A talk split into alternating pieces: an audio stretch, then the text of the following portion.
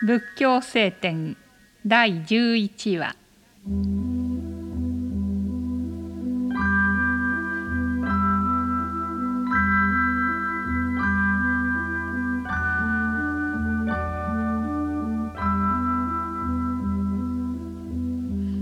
この世においてどんな人にも成し遂げられないことが5つある。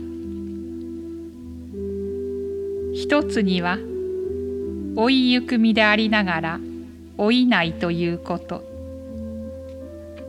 二つには病む身でありながら病まないということ。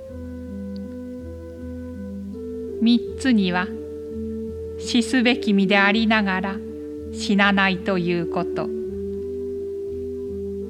四つには滅ぶべきものでありながら滅びないということ。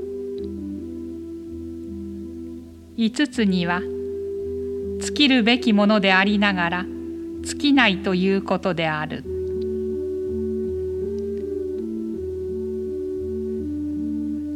老いないということ病まないということ死なないということ滅びないということ尽きないということ。